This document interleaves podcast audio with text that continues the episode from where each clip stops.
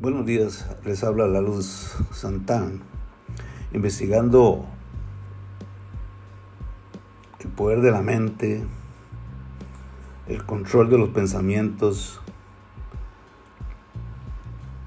eh, la posibilidad de que entidades extraterrestres hayan implantado eh, chips o programas para el comportamiento humano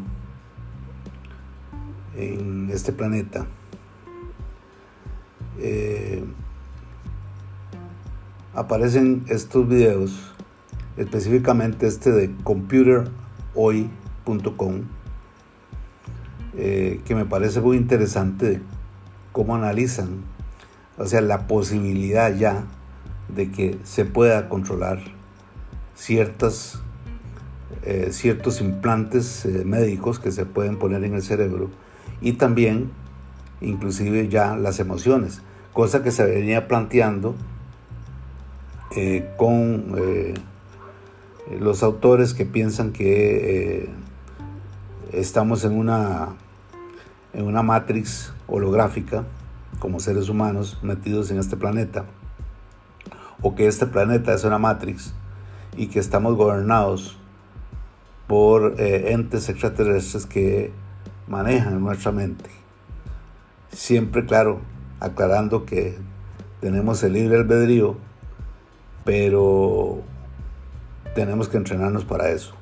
Entonces estamos haciendo una revisión de estos, temas, de hasta dónde la mente puede, puede llegar a ser manipulada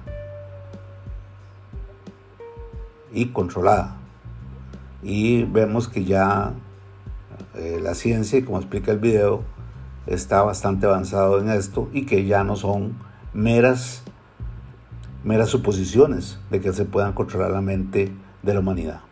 Vamos a oír el, el audio de, de este, este, esta, esta página de YouTube que se llama computerhoy.com.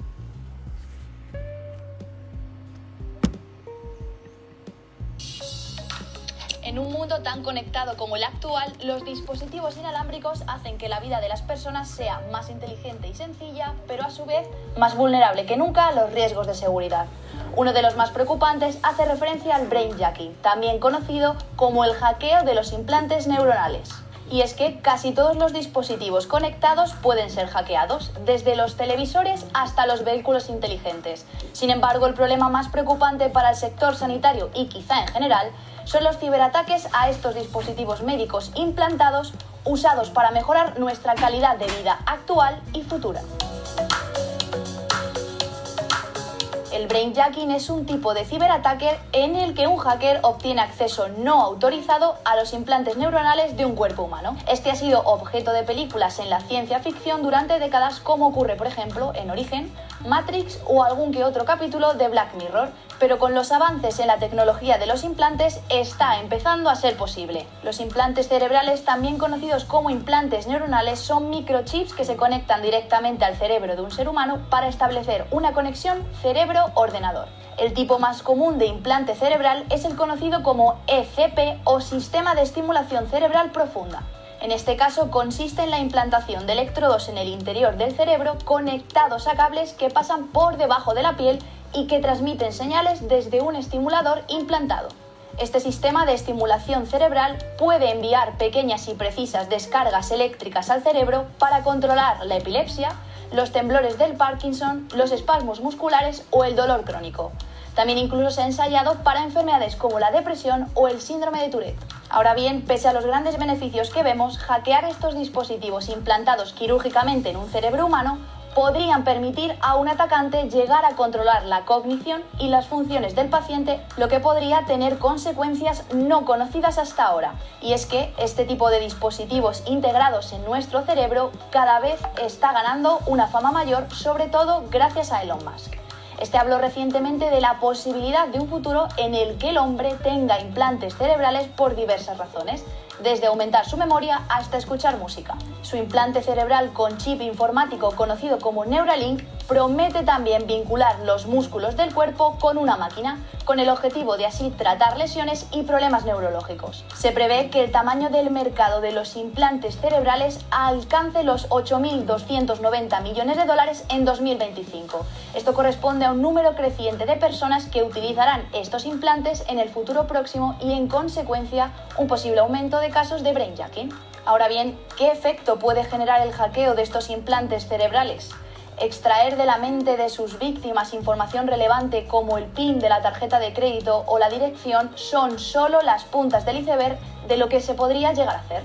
Y es que este control tan preciso del cerebro que se busca desarrollar unido al control inalámbrico de los estimuladores, también abre una oportunidad para que los atacantes vayan más allá de los daños más sencillos como el control de las bombas de insulina o de los implantes cardíacos, como los marcapasos, y se adentren en un ámbito de ataques profundamente preocupantes como los ya mencionados. La peor cara del brainjacking podría materializarse en la alteración mediante un teléfono inteligente o internet de los ajustes de la estimulación para que los pacientes con dolor crónico sufran un dolor aún mayor del que experimentarían sin la estimulación. O bien un paciente con Parkinson podría ver inhibida su capacidad de movimiento. En teoría, un hacker también podría provocar modificaciones en el comportamiento como cambios en la conducta o generar enfermedades psicológicas como la ludopatía o incluso ejercer influencia sobre las emociones del paciente estimulando partes del cerebro asociadas al aprendizaje, adoctrinamientos e incluso radicalizaciones violentas se han propuesto soluciones para hacer que los implantes sean más resistentes a los ciberataques, pero los fabricantes de estos dispositivos se encuentran en una posición difícil a la hora de intentar implementar características de seguridad. Y es que realmente debe haber un equilibrio entre el diseño de un sistema con una seguridad perfecta y un dispositivo que sea realmente útil en el mundo real. Sin embargo, los implantes están muy limitados por el tamaño físico y la capacidad de la batería, lo que hace que este equilibrio sea realmente complicado.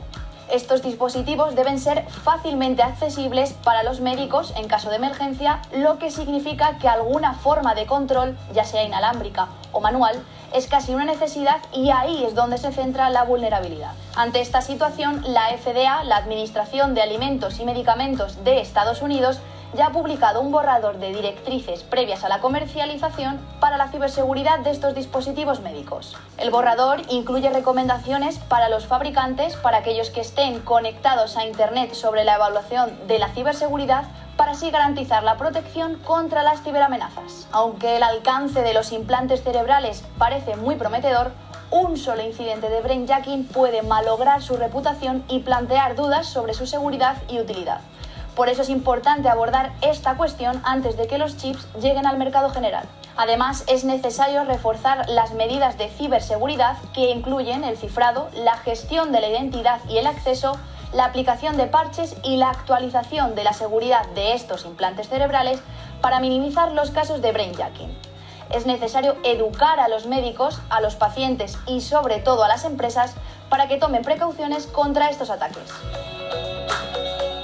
Si te ha gustado este vídeo, no olvides darle like, suscribirte